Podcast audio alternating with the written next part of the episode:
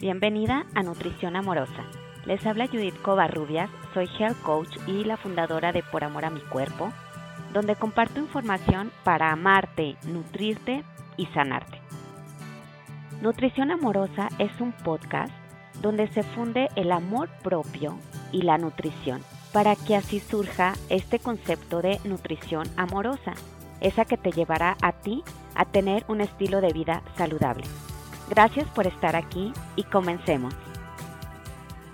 ¿Qué tal? Bienvenidas a todas al podcast de Nutrición Amorosa.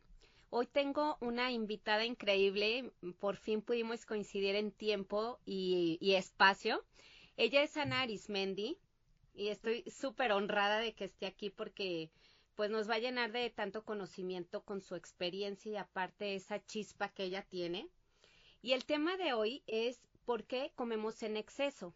Déjenme les platico un poco de Ana antes de que la escuchen por aquí en el, en el podcast. Eh, bueno, ella es apasionada por comprender la relación complementaria entre la psicología y la nutrición. Ha dedicado su carrera profesional y su camino de crecimiento personal al estudio, relación entre los pensamientos, las emociones, la historia de vida y la forma de comer. A partir de su amplia formación profesional como psicóloga, maestra en nutrición y dietética, coach y psicoterapeuta, es la creadora del modelo psicoalimentación, un abordaje único para entender y transformar la relación disfuncional con la comida y los conflictos psicológicos relacionados con el peso y la imagen corporal. Y bueno, a través de sus talleres y consultas individuales, ha ayudado a cientos de personas a comprender y transformar desde la raíz la relación que tienen con la comida. Además es una gran comunicadora y docente y participa regularmente en diversos medios de comunicación, ejerce como catedrática de diversas instituciones educativas y como conferencista. Y semana a semana comparte reflexiones y entrevistas a través de su podcast de qué tiene hambre tu vida, que es eh, uno de los podcasts que más se escucha en, en bueno, hablando eh, en las personas de habla hispana. Es un podcast, un podcast increíble que por favor los invito a que, a que la escuchen porque tiene temas de veras reveladores. Y bueno, es fundadora y directora del Instituto de Psicología de la Alimentación. Quiero darle la bienvenida a Ana Arismendi al podcast de Nutrición Amorosa. Gracias, Ana, por aceptar ser parte de este podcast y compartir con esta audiencia todo tu conocimiento. Chicas, traté de reducir su currículum, pero esto es súper poquito a toda la trayectoria de Ana. A ver, Ana, cuéntanos de ti, bienvenida. Ay, pues muchísimas gracias. Estoy encantada de formar parte de este nuevo proyecto. Primero que nada, celebro que surjan nuevos podcasts en nuestro idioma, que creo que hace mucha falta hacer más difusión sobre la nutrición, sobre las emociones, sobre cómo estar en paz y en bienestar en cuerpo, mente, emociones y espíritu. Así es que muchas gracias, estoy contenta por estar aquí. Gracias, Ana. Oye, Ana, platícanos un poco sobre ti, de dónde eres, eh, pues más de ti para que te conozcan personalmente. Bueno, pues yo soy de la Ciudad de México y aquí radico, como tú ya platicaste, pues mi, mi pasión de vida, tanto personal como profesional, ha sido siempre entender esta parte de la psicología de la alimentación, es decir, entender por qué y para qué comemos. Y esto viene mucho de mi propia experiencia con la comida, con la que yo tuve una relación eh, disfuncional durante la infancia y la adolescencia. Nada que escalara un trastorno de la conducta alimentaria, pero sí eh, yo utilizaba mucho la comida como un, una forma de manejar mis emociones. Y de eso, bueno, vamos a hablar un poquito más en, este, en este programa. Y bueno, fue gracias a mi propia experiencia con la comida que yo empecé a explorar esto y me di cuenta que, digo, al día de hoy se sabe poco, pero imagínate cuando yo era adolescente, pues no había muchos profesionales que trataran de forma complementaria a la nutrición con la psicología, que a mí me apasiona entender cómo es que nuestros pensamientos, emociones e historia de vida impactan en la manera en la que comemos, porque la verdad es que decidimos qué, cómo, cuánto y dónde comer por nuestros pensamientos y nuestras emociones en primer lugar, más allá de toda la información nutrimental que tengamos. Pero también al revés, o sea, lo que comemos impacta en nuestro estado emocional. Tú lo sabes muy bien, dependiendo de lo que comemos, podemos favorecer, por ejemplo, la ansiedad o al contrario, favorecer que estemos en un estado mucho más estable emocionalmente, podemos favorecer la depresión o al contrario, prevenirla y así muchísimos otros estados mentales, ¿no? Incluso estados mentales muchísimo más graves como por ejemplo el Alzheimer, por ejemplo el espectro autista, se puede hacer un gran manejo desde la nutrición. Entonces, para mí entender esta relación complementaria fue algo que me apasionó primero, porque cuando yo entendí cómo mi forma de comer se relacionaba con mi personalidad, con mis creencias, con el manejo emocional, yo obtuve una sanación interior enorme. Y también cuando entendí cómo lo que yo estaba comiendo estaba favoreciendo que tuviera ansiedad. Y entonces ahí dije, yo me quiero dedicar a esto y me quiero profesionalizar. Y entonces por eso estudié primero psicología y después estudié nutrición, porque creo que son dos caras de una misma moneda. Y bueno, a partir de ahí me he formado en incontables formaciones, justamente para poder encontrar mi propio modelo, que es ahora el que yo enseño a las personas, ¿no? Cómo eh, podemos encontrar sanación y transformación a través de entender nuestra forma de comer. Yo siempre digo que la manera en la que comemos es una puerta de entrada fascinante a nuestro universo interior. Nuestras conductas alimentarias es muchas veces lo tangible, lo que vemos que ocurre y cuando empezamos a indagar de, bueno, ¿por qué pronto picoteo todo el día o por qué me da miedo comer? Nos damos cuenta de todo lo que hay atrás y cómo gracias a, a lo que ponemos en nuestro plato y a lo que comemos podemos sanar y podemos conocernos muy profundamente. Wow, wow, qué increíble. Este, y bueno, ahorita que comentas todo esto, yo, yo lo he experimentado en base, eh, por supuesto, a lo que comemos y muchas veces, por ejemplo, si estamos en un estado eh, enojado o ansioso, tendemos a tener decisiones sobre la alimentación eh, como más erróneas, ¿no? Algo que no, no va a potenciar a sentirnos bien, ¿no? Sí, totalmente. La verdad es que nuestro estado emocional influye muchísimo en las decisiones que tomamos y también a nivel biológico. Creo que a todos nos ha pasado que cuando estamos enojados, de verdad, o sea, obviamente se activa la respuesta de estrés. Eso hace que nuestros músculos se contraigan y por eso sentimos que no nos pasa la comida. O después sentimos que nos cae mal y eso es porque pues en ese estado no es el, el, momento óptimo para que nuestro cuerpo digiera. Entonces sí creo que es algo muy cotidiano que todos hemos vivido o que estamos muy ansiosos y se nos va el hambre. Totalmente. Ok. Eh, para entrar un poco en materia de este tema, que como les decía era por qué comemos en exceso, hoy quisiera preguntarle a Ana eh, cómo ella definiría ese comer en exceso. ¿A qué nos referimos con esto, Ana? Comer en exceso es comer más allá de nuestro punto natural de saciedad. O sea, nuestro cuerpo tiene dos señales básicas que le ayudan a regular la ingesta de alimentos. Una de ellas es el hambre, que nos avisa cuando pues, nos hacen falta nutrientes, nos hace falta energía, y el otro es la saciedad, que nos indica cuando hemos consumido suficientes nutrientes y digamos que nuestro tanque está lleno. Entonces, comer exceso, en exceso es comer más allá de nuestro punto de saciedad, es decir, más de lo que nuestro cuerpo necesita. Y a veces comemos más allá de nuestro punto de saciedad cuando a la hora de sentarnos a comer, em, comemos hasta que nos sentimos como nosotros decimos a reventar, estoy súper lleno, que sentimos malestar, pero a veces comemos en exceso a lo largo del día. Es decir, porque empezamos a comer no cuando nuestro cuerpo nos manda la señal de hambre, sino eh, a partir de diferentes disparadores. Yo identifico eh, cuatro, digamos, principales causas que nos llevan a comer en exceso. Ok, a ver, platícanos alguna, eh, pues estas cuatro pues cuatro, conclusiones que tú llegaste, ¿no? Sí, la primera es justamente estar desconectados de nuestra sensación de hambre o saciedad. Es decir, cuando no sabemos identificar bien cómo se siente el hambre en nuestro cuerpo y cuando no identificamos cómo se siente la saciedad, pues entonces es muy fácil comer de más porque no somos capaces de identificar cuando nuestro cuerpo, digamos, manda la señal de ya, hasta aquí, yo ya tuve suficiente. Entonces, mucha gente, por ejemplo, se sienta a la mesa y come en exceso porque lleva, llega con muchísima hambre. Hay mucha gente que se pasa en, el día, digamos, reprimiendo la sensación de hambre o que no come cuando su cuerpo le dice, oye, ya necesito gasolina, y eso pone al cuerpo en un estado de estrés.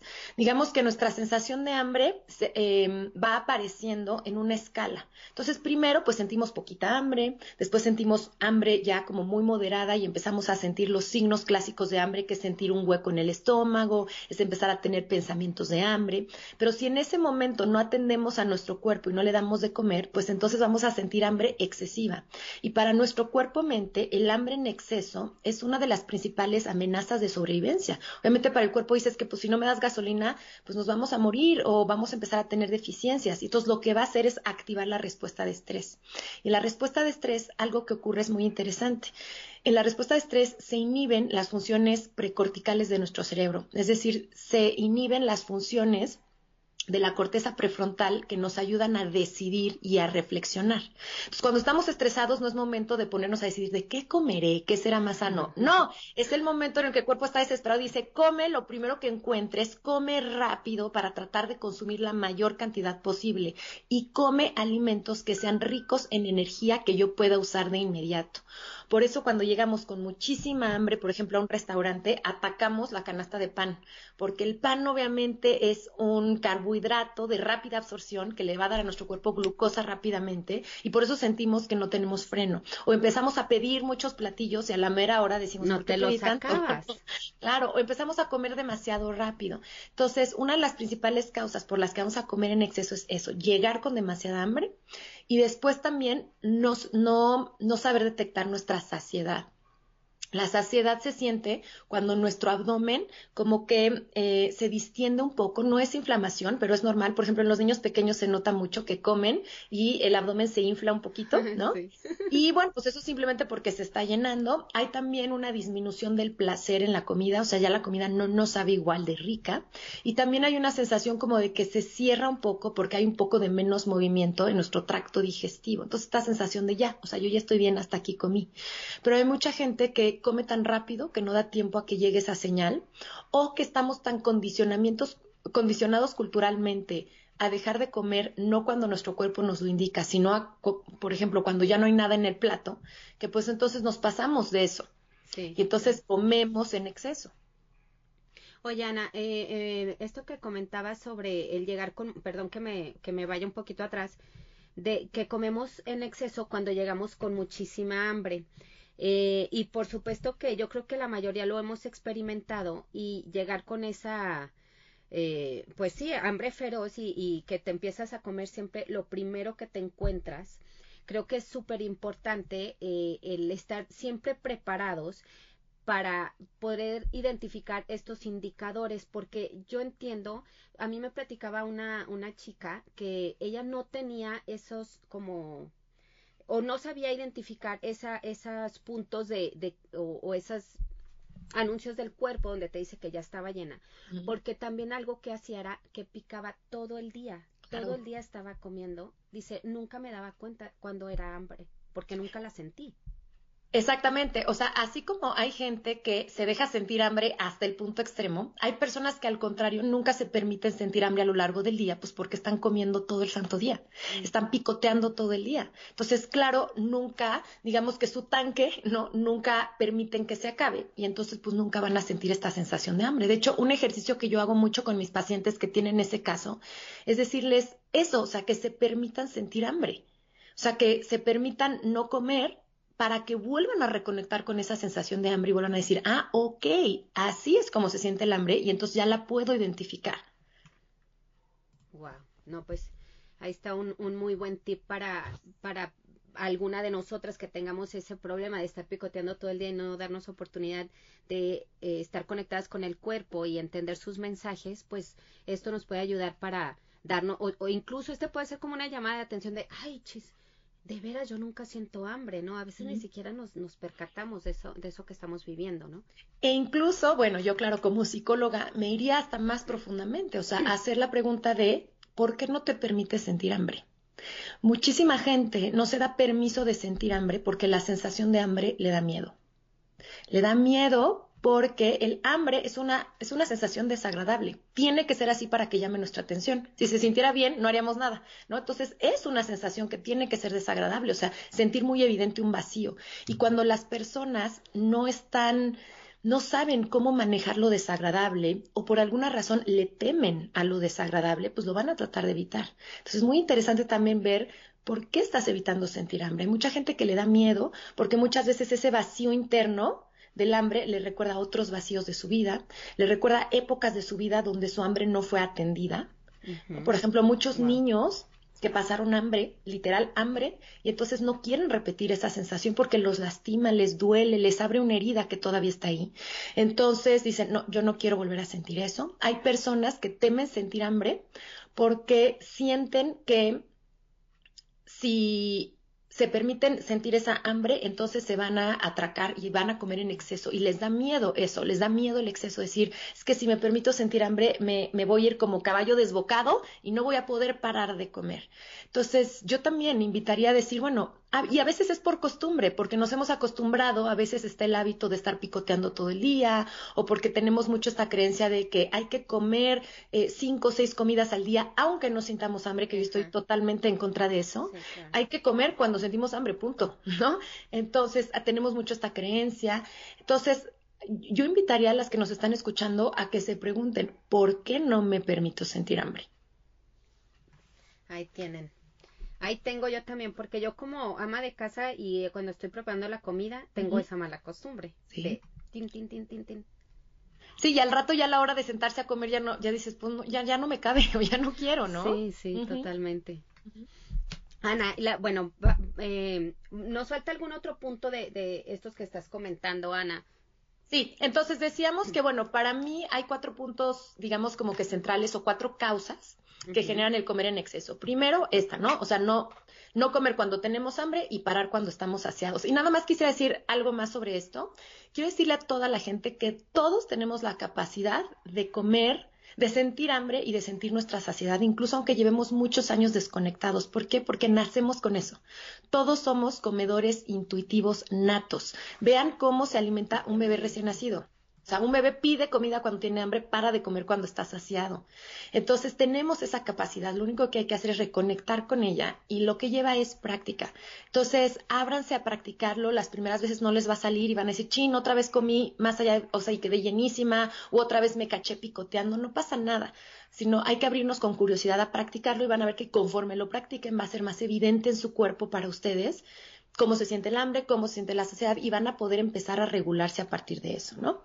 Y eso lo digo porque a mí me ha pasado mucho en consulta gente que dice, es que no, Ana, yo no soy capaz de sentir hambre, yo ya no siento hambre. No, sí, claro que sientes hambre, lo que pasa es que ya no la puedes identificar y simplemente hay que practicar, ¿ok? Bueno, en la segunda causa que genera el comer en exceso, para mí es, son las asociaciones mentales y emocionales que tenemos con la comida. Entonces, esto es importante entender que nuestra, nuestra mente, nuestro cerebro aprende mucho a través de asociación, de asociar cosas. Entonces, de pronto tenemos asociaciones muy arraigadas que nos llevan a comer bajo ciertas circunstancias. El clásico que tenemos la asociación de cine, palomitas de maíz. Entonces ya, o sea, en automático íbamos al cine y es ya ir a pedir las palomitas. A mí hay gente que me dice, es que a mí el cine no me sabe si no me como las palomitas, claro, ¿no? Claro, Pero tenemos muchas asociaciones así, o sea, por ejemplo, casa de nuestra mamá y quizá un postre. ¿No? O vacaciones y lo asociamos con el exceso, ¿no? En exceso en bebida, exceso en comida, picotear todo el día vacaciones, ¿no? Entonces, tenemos como muchas asociaciones que hemos ido generando a lo largo de la vida. Entonces, lo importante es hacerlas conscientes y reflexionar sobre ellas. Es decir, no juzguemos las asociaciones como si son buenas o malas, sino más bien, ¿me funcionan o no me funcionan para estar sana y estar en paz?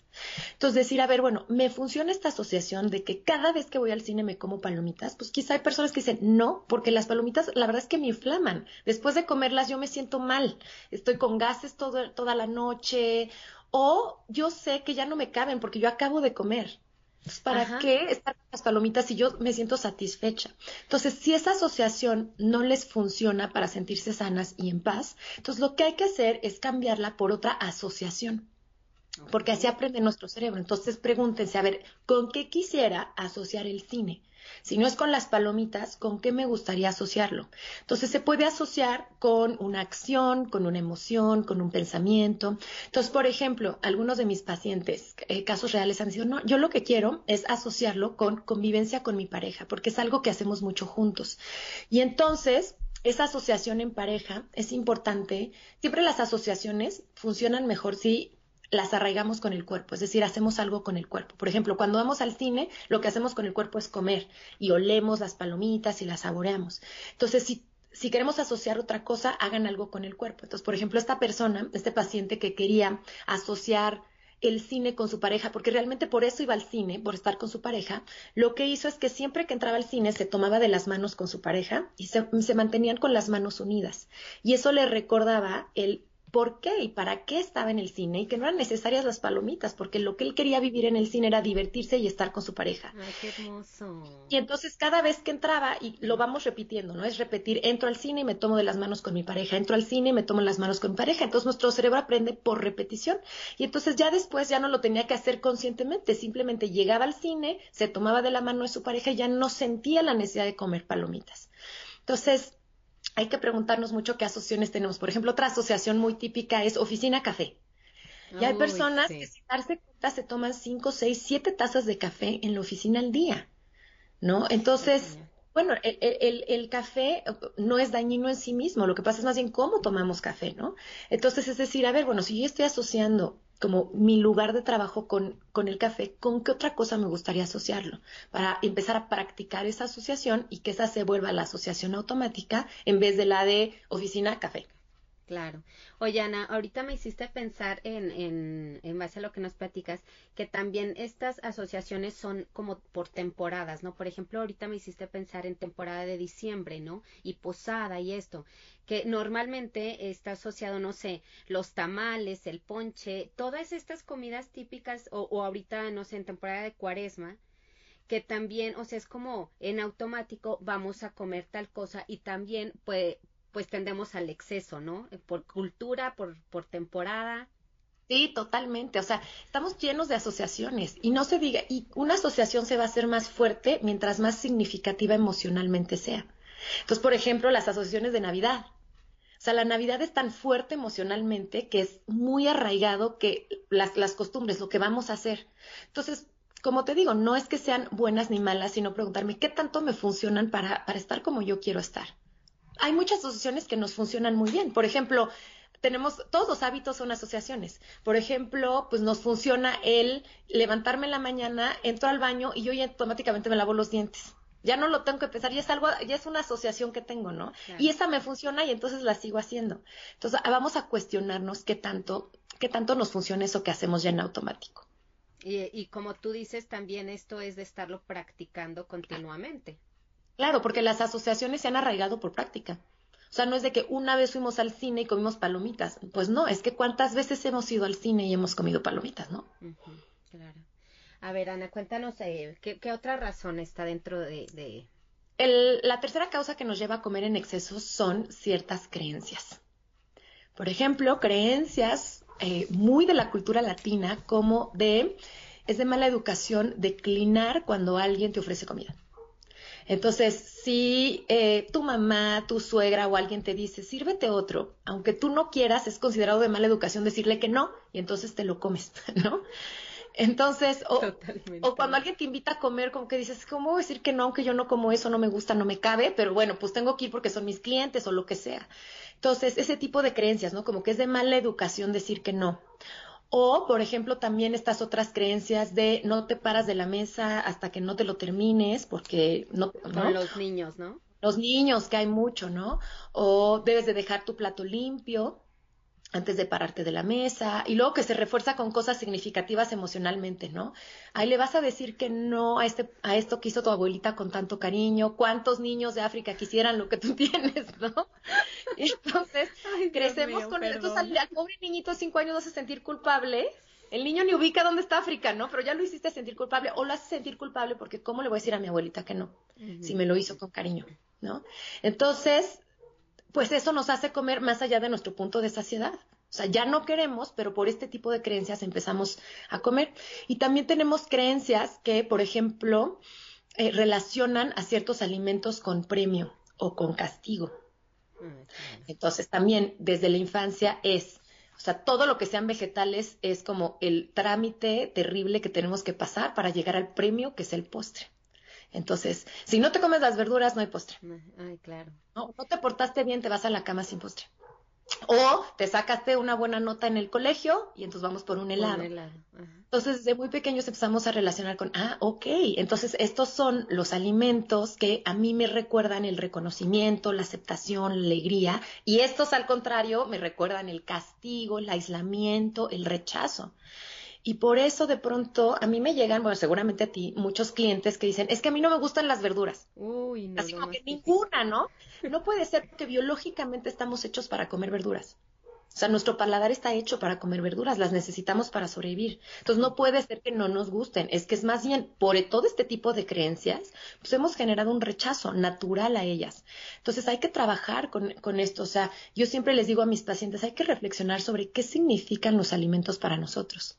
Porque fíjate, em, para algunas personas, un plato de ensalada puede significar frescura, salud, verano, pero para otras puede significar dieta, castigo, esfuerzo, presión. Entonces, dependiendo de qué signifiquen los platillos para nosotros, es cómo nos vamos a relacionar con ellos. Si yo pienso que la ensalada es salud, pues con mucha alegría me la voy a comer. Pero si yo pienso que es castigo, restricción, pues obviamente la voy a comer pues a fuerza sacrificio, no va a ser algo que yo incluya en mi vida cotidiana de manera placentera. Entonces, ¿Cómo le hacemos con esto? Bueno, pues hay que reflexionar sobre esas creencias que tenemos asociadas a la comida y como adultos que hoy somos, preguntarnos si esas creencias me funcionan para sentirme sana, para sentirme contenta, para sentirme en paz. Y la buena noticia de las creencias es que pues no nacemos con creencias, las vamos aprendiendo y así como aprendimos unas, pues ahora podemos aprender otras. Entonces decir, bueno, si esta creencia ahora no me funciona, pues la puedo cambiar Toda mi vida he creído que no te puedes parar del plato si no lo dejas limpio. Ahora entiendo que eso no me funciona para estar saludable, entonces ahora puedo cambiar esa creencia por voy a comer hasta que me sienta satisfecha. Punto y se acabó. Y repetírmela, ¿no? Las creencias, igual que las asociaciones, se han arraigado dentro de nosotros por repetición porque las hemos repetido años de años. Entonces ahora es importante irnos repitiendo estas nuevas creencias funcionales. Oye, Ana, ahorita que, que mencionas sobre las creencias y casi muchas de ellas las cometo, fíjate, me acordé de una que es, o sea, por ejemplo, ellas se están acabando el plato de comida, yo en el caso de mis hijas, este, y les queda, no sé, así, o sea, una cucharita yo. Ay, no, no, no, hija, por favor, esa cucharita, cómetela. Sí, sí, sí, sí, sí. Ay, ¿a poco? Ay, ya, ni modo que se quede, ¿no? ¿Cuántas veces decimos, ni modo que se quede? Y entonces nos acabamos, ¿por qué? Claro, o sea, no hay que tampoco, digamos, esta idea de desperdiciar comida, ¿no? Y como generar este, ay, bueno, no importa. Pero yo creo que se puede llegar a un equilibrio, porque mientras más conocemos cuáles son nuestras porciones, pues con muchísima más conciencia pedimos en un restaurante o nos servimos en nuestro plato. El problema es que como nos desconocemos, nos servimos muchísimo y entonces al rato nos queremos acabar todo. Nos lo queremos acabar todo, ¿no? Ahorita también que dices eso, recordé también este tipo de creencias que tenemos de hay que aprovechar. Entonces, son las vacaciones, el buffet, el, cumpleaños, como que hay que aprovechar. Y esto es muy profundo porque el hay que aprovechar viene de una mentalidad de carencia. O sea, de saber que como no siempre hay, ahora que hay, vamos a aprovechar. Y es triste pensar que no siempre hay, por ejemplo, que no siempre nos permitimos placer o que no siempre nos permitimos comer algo que nos gusta. Y eso es porque mucha gente está tan controlada y restringida en el día a día de lo que come, cuánto, por qué, que claro, yo siempre digo, restricción siempre va a llevar a rebelión. Si yo me restringo mucho, va a llegar a un punto en el que yo me revele a eso por salud mental, porque la restricción activa la respuesta de estrés. Y llega un punto en que tanto estrés, mi cuerpo-mente sabe que eso me va a enfermar, me va a llevar un paro cardíaco y necesito activar la respuesta de relajación. Y entonces entro un buffet. Digo, ahora sí, venga todo, ¿no? Entonces, en vez de restringirme toda la semana, es más bien cómo en concordancia con lo que mi cuerpo necesita, como lo que me gusta y lo que me hace bien, que no tienen por qué estar peleados. Entonces no tengo esta necesidad del exceso en ningún momento, porque pues yo sé que siempre hay. Por supuesto. Luego es terrible eh, eso de, del aprovechar y, o sea, lo relacioné mucho cuando estamos, cuando se está a dieta y está ese y llega ese momento del aprovechar y yo, o sea, a mí se me hace una situación súper triste estar en este círculo de la dieta y, y ya subí, ya bajé, ya subí, ya bajé, porque no hay, no hay un equilibrio, como tú dices, entre darle placer al cuerpo y, y comer los alimentos que te gustan con conciencia y qué te va a funcionar, sino es que por la dieta tengo que comer tal cosa, ¿no? Y además, ahorita lo conecto con, con, el hermoso nombre de tu podcast, ¿no? O sea, qué importante aprender a nutrirnos de manera amorosa. Cuando nos nutrimos con amor y desde el amor, siempre hay. No tenemos por qué negarnos, es más bien, hay que aprender a cómo comerlos con amor. Es decir, un postre se puede comer con amor, no con exceso o con culpa, ¿no? Decir, no, no lo voy a comer porque esto es lo peor que me puede pasar, ¿no? O al contrario, me voy a atascar ahorita que hay. Es decir, hay un postre, ahora se me antoja, lo como con amor. ¿Cómo? Con calma, disfrutándolo, hasta que, hasta que realmente le haga bien a mi cuerpo. Y si siempre me estoy guiando con amor, no hay falla. Yo siempre digo, si nos guiamos con amor, no hay, no hay falla. No hay, error. Sí, estoy tota-, totalmente de acuerdo contigo, Ana. Este, déjame, les voy a repasar las, las tres razones de por qué comemos en exceso y ahorita para que nos digas la cuarta es, eh, bueno, los mensajes que nos da el cuerpo de hambre y saciedad, o sea que no a veces no sabemos identificarlos, las asociaciones mentales con la comida, por ejemplo, cine, palomitas, y la otra es las creencias que tenemos respecto a la forma de alimentarnos, ¿no? Así es. Y la cuarta causa es la falta de gestión emocional. Entonces, a ver, yo creo que, o sea, desde pequeños, y de hecho es algo evolutivo, nosotros aprendemos que a través de la comida podemos gestionar nuestras emociones. Es decir, que a través de comer podemos generarnos emociones agradables, por ejemplo, sentir alegría, sentir amor, eh, sentir unión, sentir pertenencia, y que también podemos disminuir las emociones desagradables. Entonces, podemos disminuir la intensidad de la tristeza, de la soledad, de la ansiedad o de la rabia. Y eso es algo evolutivo, o sea, lo aprendimos desde desde el inicio en que empezamos a comer. Cuando un bebecito recién nacido mama por primera vez de su madre, pues no solamente satisface su sensación biológica de hambre, sino también a través de eso satisface la sensación de miedo, de estar solito, de ansiedad, nutre sus necesidades de amor, pues porque está pegado al pecho materno, que es su lugar seguro, y todas las mamás que nos escuchan no me dejarán mentir que el momento de darle de comer a su bebecito, sea con el pecho o sea a través de un biberón, es un momento no nada más de nutrición física, de muchísima nutrición emocional, es una conexión íntima entre mamá y bebé única. O sea, es un momento en el que la mamá da todo, da esa nutrición amorosa, da todo el amor que tiene, toda la contención, toda la seguridad de ese bebé. Entonces, es muy lógico que desde ese momento nosotros asociemos con, ah, pues cuando como me siento bien a nivel emocional y yo siempre siento que la comida sí es una forma válida de nutrirnos emocionalmente, pero se vuelve disfuncional cuando es la única. Siempre que algo se vuelve nuestra única fuente de vamos a abusar. Y eso es lo que ocurre con muchas personas. Por falta de herramientas emocionales a lo largo de su vida, pues van a abusar de la única que llevan practicando años, porque desde que son recién nacidos la practican, y entonces van a abusar de ella. Fíjate cómo, además, en la cultura, o sea, no nada más algo biológico, el usar la comida para regular emociones, sino también es algo cultural que se nos enseña.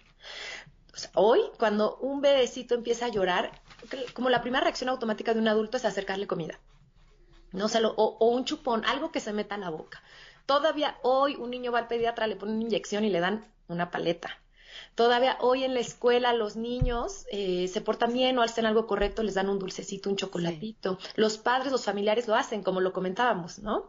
Entonces, vamos aprendiendo mucho, se nos va reforzando a lo largo de la vida que, ah, ok, entonces cuando siento dolor y cuando estoy triste, si como algo dulce, porque pues el pediatra no le da así como que un baby carrot un brócoli al niño después de la inyección, le da una paleta, un dulce, un caramelo, ¿no? Sí. Dicen, ay, ok, entonces cuando como azúcar, ese dolor físico y emocional disminuye. Ah, ok, entonces cuando, si yo quiero el reconocimiento de mis papás, pues a través de la comida lo puedo obtener. Y entonces por eso, pues no es de extrañarse que en la vida adulta, cuando sintamos tristeza, busquemos algo dulce.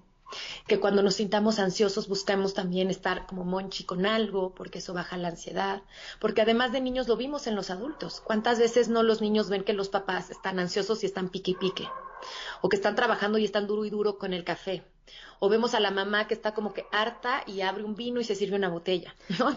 Entonces, una, una copa. Entonces, o sea, los niños ven eso, no se los tenemos que explicar, ellos lo ven. Y ellos lo sienten, entonces lo van aprendiendo. Entonces, cuando no tenemos otras herramientas de gestión emocional, pues vamos a abusar de la comida. Y esa es una de las razones por las que mucha gente come en exceso, porque no sabe cómo manejar sus emociones.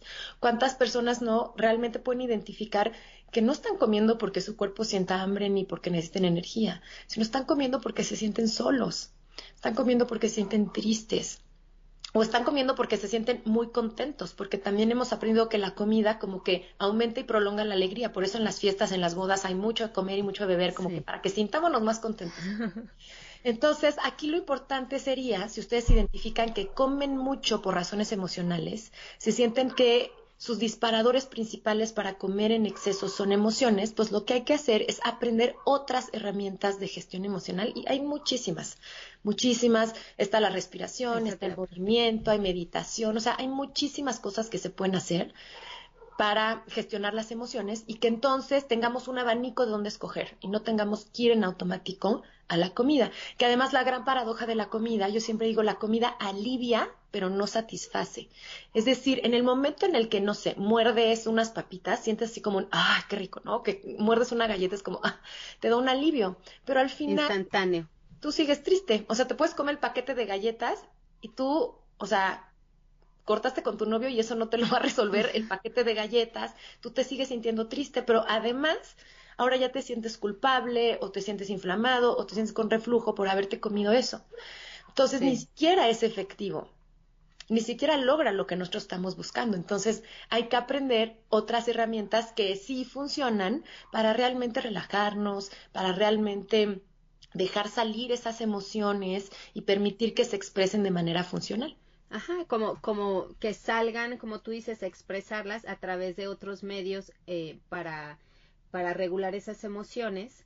Este, y yo justo te iba a pedir unos ejemplos, pero ya nos, nos has dicho tú algunos. También creo que salir a caminar, escuchar la música que te guste, bailar, eh, Hablar con alguien, escribir, por ejemplo, apoyarse de aceites esenciales, que a mí me gustan mucho porque realmente llegan a la parte de nuestro cerebro que regula las emociones, entonces sí nos ayudan a activar la respuesta de relajación y además porque a través de la respiración, cuando estamos inhalando los aceites esenciales, eso también nos relaja, entonces esa también es una muy buena herramienta que se puede traer en la bolsa. Hay muchas, muchas y los aceites esenciales que son maravillosos. Si tú tienes un podcast que habla específicamente de los aceites esenciales, ¿verdad, Ana? Así es, tengo un episodio del podcast que se llama así Aceites Esenciales, Emociones y Alimentación, donde les explico ya la parte científica de por qué funcionan. O sea, por qué funciona un aceite esencial para regular nuestras emociones y también para calmar estas ganas de pronto urgentes de comer algo.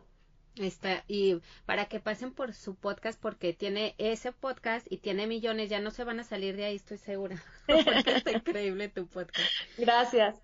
Oigan, entonces, bueno, aquí este, ya mencionamos las cuatro razones por las cuales comemos en exceso. Es el no escuchar mensajes de hambre y saciedad, la asociación mental que tenemos con la comida, las creencias y ese regular las emociones, ¿no? Por otro lado, Ana, eh, tengo otra pregunta al respecto y qué es lo que nos lleva a comer en exceso que, bueno, en parte tiene mucha relación con lo que ya nos comentaste. ¿Quieres agregar algo más a esta pregunta, Ana? ¿Qué, qué es lo que nos lleva? Bueno, también en muchísimos casos, y eso ya sería algo que habría que explorar muchísimo más en un proceso de psicoterapia, pero hay muchas personas que también comen en exceso como un mecanismo de protección ante alguna situación traumática que hayan vivido. Y por eso, fíjense, nuestras conductas alimentarias no están aquí porque sí, ni porque no tenemos fuerza de voluntad, ni porque somos golosos. Nuestro, nuestro cuerpo-mente es muy eficiente como para desperdiciar energía en una conducta que no nos da nada a cambio. Todas nuestras conductas alimentarias cumplen una función. Y mientras nosotros no entendamos cuál es esa función, pues esa conducta va a estar aquí. Y en algunas personas, su forma de comer es el mecanismo de protección que encontraron para defenderse de alguna situación en la que no tenían otro recurso.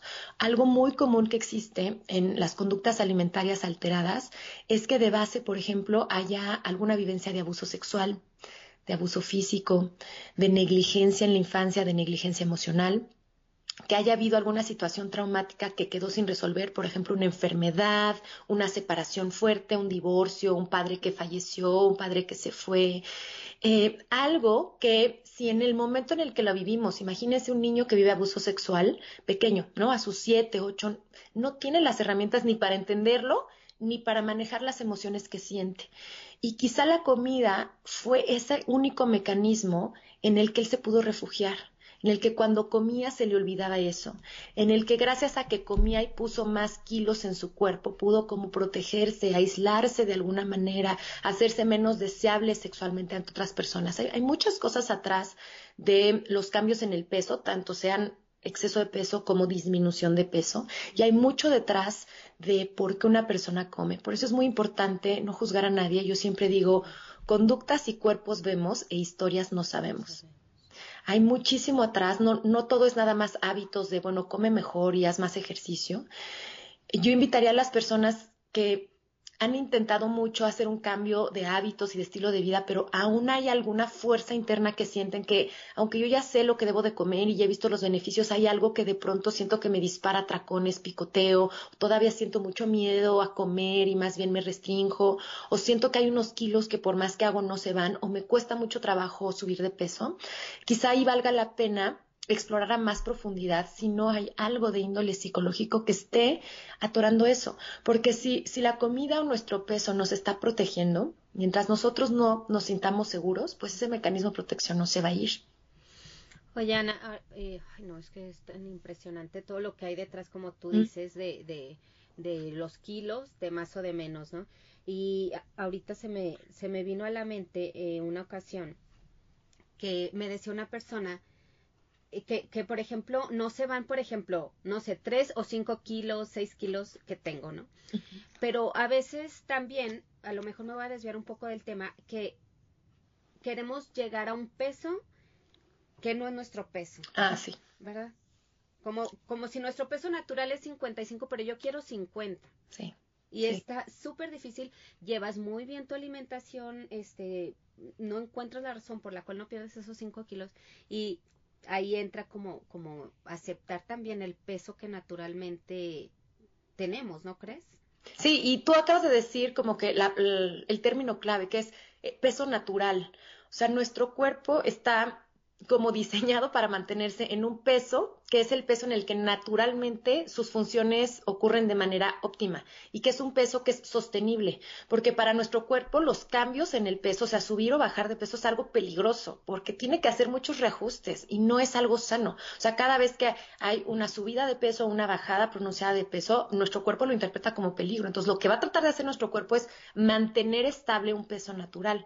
El problema es que muchas veces, o sea, que ese peso natural es diferente para todas las personas y que además muchas veces no coincide con el peso ideal que se nos vende, ¿no? Que se nos vende tanto en la cultura como que nos venden también los mismos médicos o nutricionistas, ¿no? Con sus tablitas, que bueno, ni me quiero meter en ese tema porque esas tablitas, o sea, ni siquiera tienen un sustento científico, ¿no? Pero bueno, entonces es, o sea, entonces nos empezamos a obsesionar con un peso, una talla, ¿no?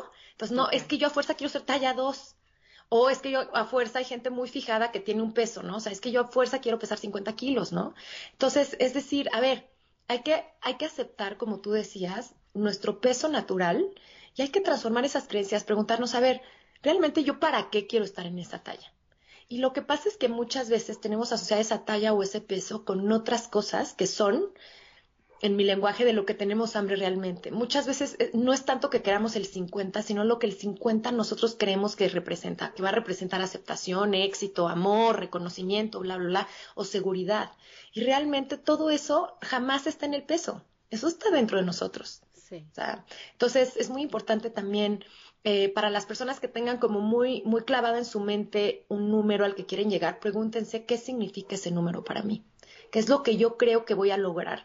Qué es lo que yo creo que voy a sentir cuando esté en ese peso, porque muy probablemente eso que están buscando lo puedan empezar a experimentar ahorita sin bajar un gramo. Exactamente.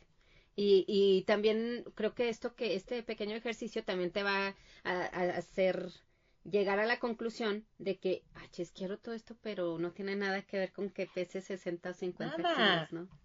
Nada. Yo, por ejemplo, a mis pacientes les hago mucho una pregunta de, o sea, ¿para qué quieres adelgazar? Y claro, al principio siempre me dicen el, ¿no? El choro de por salud, bla, bla, bla, etcétera, ¿no? Pero empezamos y, yo les empiezo a preguntar, bueno, ¿y para qué quieres estar saludable? ¿No? Y es ir como más, bueno, ¿y para qué eso? ¿Para qué eso? Hasta que llegamos a lo real que ellos desean. Y, o sea, no quiero decir en todos, pero en la gran mayoría de los casos, eso que buscan lo pueden empezar a sentir hoy. Lo pueden empezar a conseguir hoy. Lo que realmente se interpone entre dónde estamos y dónde queremos estar no son nuestros kilos, son nuestros pensamientos. Nuestro cuerpo jamás es un obstáculo para vivir la vida que deseamos proyectamos en nuestro cuerpo nuestros miedos, porque es mucho más fácil decir, ah, no, es por culpa de esta lonja que yo no tengo pareja, ah, no, es por culpa de estos kilos de más que yo no me voy de viaje, porque es mucho más fácil como echarle esa responsabilidad al cuerpo. Pero si yo digo, no, es que a mí me da miedo tener pareja, ah, es que eso es muy distinto, porque eso me regresa a la responsabilidad. Es que me da miedo irme de viaje, me da miedo exponerme un cambio nuevo, me da miedo el que dirán de los demás. Ah, ok, pues eso es algo que tú aunque se vayan los kilos, ahí va a estar, porque eso no, no depende del cuerpo. Entonces, mucha gente tiene esta idea de cuando yo lo yo adelgase, entonces voy a poder vivir la vida que se me antoja y es totalmente al revés. Si tú empiezas a vivir la vida que se te antoja, vas a activar la respuesta de relajación, eso va a ayudar a tu metabolismo y entonces tu cuerpo va a adoptar el peso natural que le corresponde. Por supuesto. Y ahorita mm, me llegó esta frase de que si no hay aceptación, no hay transformación realmente, ¿verdad? O, sea, no llegas como que al fondo de la situación, no aceptas esa responsabilidad para ahora sí dar pasos en pro de resolver ese, pues ese conflicto que tienes en ese momento, ¿no? Sí, me, me encanta. Oye, Anita, y la otra pregunta que quiero comentarte es, pues, ¿qué consecuencias o cuál es el resultado que tenemos más allá del peso. o sea, de comer en exceso, independientemente de los kilos de más o de menos, ¿qué, qué consecuencia nos trae? Bueno, una es una profunda desconexión de nosotros mismos. Y eso, eh, porque, a ver, cuando yo estoy comiendo en exceso, lo que está ocurriendo es que no, no estoy conociendo ni mis sensaciones corporales, ni mis pensamientos, ni mis emociones. Entonces estoy viviendo en automático. Y esa desconexión de mí se va a notar en muchos ámbitos de mi vida, no solo en la comida. Entonces tampoco voy a poder, por ejemplo, vincularme afectivamente correctamente con los demás porque yo ni siquiera sé qué siento. Voy a estar reactivo con mis emociones en todas mis relaciones, en el trabajo. Porque así como no sé sentir hambre y saciedad, muy probablemente tampoco sepa sentir bien dolor, no sepa sentir también ciertas molestias de mi cuerpo y entonces no lo voy a poder atender correctamente. Entonces, una gran digamos, consecuencia negativa sería eso, esa profunda desconexión. Y además, cuando una persona está desconectada de sí misma, no está presente. Creo que la gran tragedia de mucha gente es que no viven su propia vida, no están, porque no se conocen, porque no están presentes, porque no son ellos los que están activamente pensando, sintiendo todo lo que viven, porque no eligen por sí mismos. Cuando comemos en exceso, estamos en automático. Y cuando estamos en automático, le estamos regalando el poder de nuestra vida, pues a esos pensamientos y esas creencias que tenemos. Cuando yo dejo de vivir en automático y empiezo a decidir cada acción que tengo, empiezo a decidir qué quiero pensar, empiezo a cultivar las emociones que yo quiero sentir, tomo las riendas de mi vida. Entonces realmente empiezo a vivir la vida que yo quiero. Entonces, yo creo que también comer en exceso eh, pone a mucha gente en la posición de víctima. De decir, no, es que yo como de más, es que mi mamá, es que si no mi mamá se ofende, si no me como lo que ella dice.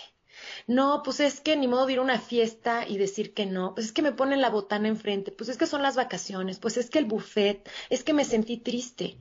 Entonces, sin darse cuenta, mucha gente se está poniendo en la postura de víctima, de es culpa de los demás y es responsabilidad de los otros. Cuando nos damos cuenta que lo que yo como, lo que yo digo, lo que yo hago, lo que yo pienso, lo que yo siento es 100% mi responsabilidad. Es duro, pero al mismo tiempo a mí me encanta porque es muy empoderante. Entonces quiere decir que no importan las circunstancias, no importa cuánta comida me pongan enfrente, yo decido qué hacer.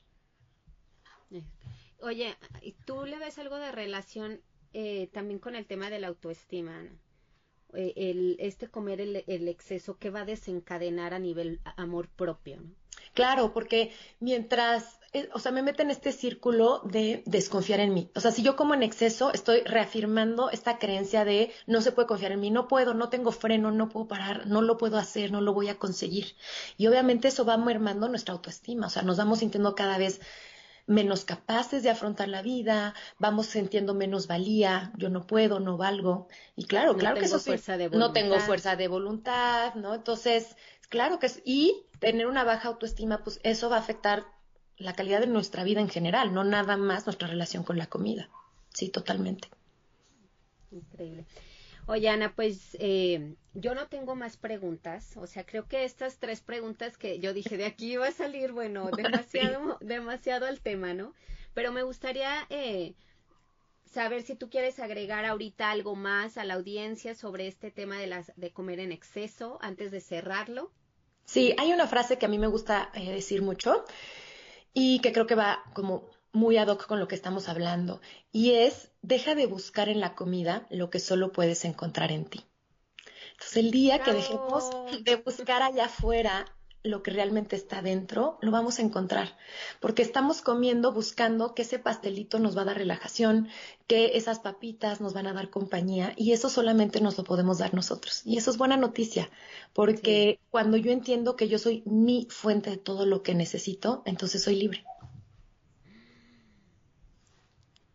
un minuto de silencio, por favor, reflexionemos esto que nos acaba de dejar Ana. Está increíble. Eh, yo solo quiero agregar que son procesos, eh, bueno, yo los considero difíciles porque indagar en nosotros mismos es difícil, es difícil y creo que muchas veces hace falta acompañarte de alguien en todo este proceso de sanar tu relación con la comida, porque al final de cuentas es un, el comer el, en exceso pues es una mala relación con la comida, ¿no? Entonces, eh, a veces nos faltan los recursos, a veces no, no, no sabemos ni por dónde empezar. Entonces, pues la buena noticia ahorita, como tú nos dices, todo está en nosotros, pero a veces hace falta tener de la mano un, un psicólogo, pues yo me iría más con psicólogo como tú, con, con, también conocimientos en nutrición, para que nos empoderen y nos ayuden a ir por, por, un, por un buen camino, ¿no? Sí, me encanta lo que dices porque creo que también muchas personas que tienen una relación disfuncional con la comida se sienten muy solos y eso los hace sentir muy avergonzados, como que es que qué vergüenza no decir que yo eh, picoteo o que yo como escondidas o, o, sentir que no puedo parar porque a veces se siente como que es que soy el único en el planeta, ¿no? Entramos a Instagram y vemos que la gente come entre comillas tan bien que te sientes solo. Entonces decir, no estás solo y hay habemos profesionales capacitados que te podemos acompañar yo sí les diría, busquen un psicólogo que sea especialista en alimentación para que los pueda acompañar. Y en, eh, yo soy fundadora y dirijo el Instituto de Psicología de la Alimentación. Entonces pueden entrar a la página que es psicoalimentación.com y ahí pueden encontrar información sobre especialistas que los pueden acompañar tanto de manera personalizada o a través también de procesos grupales, que es muy enriquecedor. Oye, y también hay eh, estas terapias online. Así es, sí, todo, todo, todo lo ofrecemos tanto presencial como online. Entonces no importa en qué parte del mundo estén. Ya ven, ahí está. Oye, Ana, eh, me gustaría, eh, ya para finalizar, bueno, antes te agradezco de todo corazón todo este conocimiento que nos brindas y nos dejas en este podcast. De verdad valoro mucho que estés aquí y que nos compartas pues toda tu experiencia. Estoy segura que todo lo que nos dijiste es muy enriquecedor y, y nos da eh, como una pauta para seguir adelante en cualquier etapa que nos encontremos. Eh, me gustaría que nos compartas tus redes sociales, tu mail, tus páginas para que la gente sepa dónde encontrarte. Claro que sí. Está la página del Instituto de Psicología de la Alimentación, que es psicoalimentación.com, y también está la página de mi podcast, que es de qué tiene hambre tu vida.com, y también ese es el nombre del podcast, de qué tiene hambre tu vida, y lo encuentran en todas las plataformas y lo pueden escuchar de forma gratuita. Y estoy en Facebook, Twitter e Instagram como Ana Ice. Ahí tienen. Entonces, todo esto que hoy Ana nos compartió aquí y muchísimos más temas los pueden encontrar y como ella dice de manera gratuita es mucho contenido con mucho valor, así que por favor busquen y encuentren todo lo que Ana tiene para nosotros. Eh, pues muchas gracias Ana, gracias de todo corazón por estar aquí y nos vemos pronto. No Gracias. te voy a dejar en paz. Gracias a ti y a toda la comunidad. Un saludo. Gracias por escucharnos. No olvides suscribirte y cuéntale a tus amigas sobre este podcast. También puedes visitar mi sitio web poramoramicuerpo.com.